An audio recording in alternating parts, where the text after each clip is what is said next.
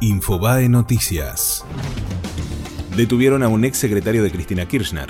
Isidro Bounine fue apresado por la Policía Federal en la calle Corrientes al 400 cuando salía de un garage en el marco de la causa de los cuadernos de las coimas. Macri consideró exitosa su visita a Brasil. El jefe de Estado apuesta a una relación estratégica con Bolsonaro, quien se mostró cálido con su par argentino y no dudó en reivindicar la importancia institucional del Mercosur y las relaciones bilaterales entre Argentina y Brasil.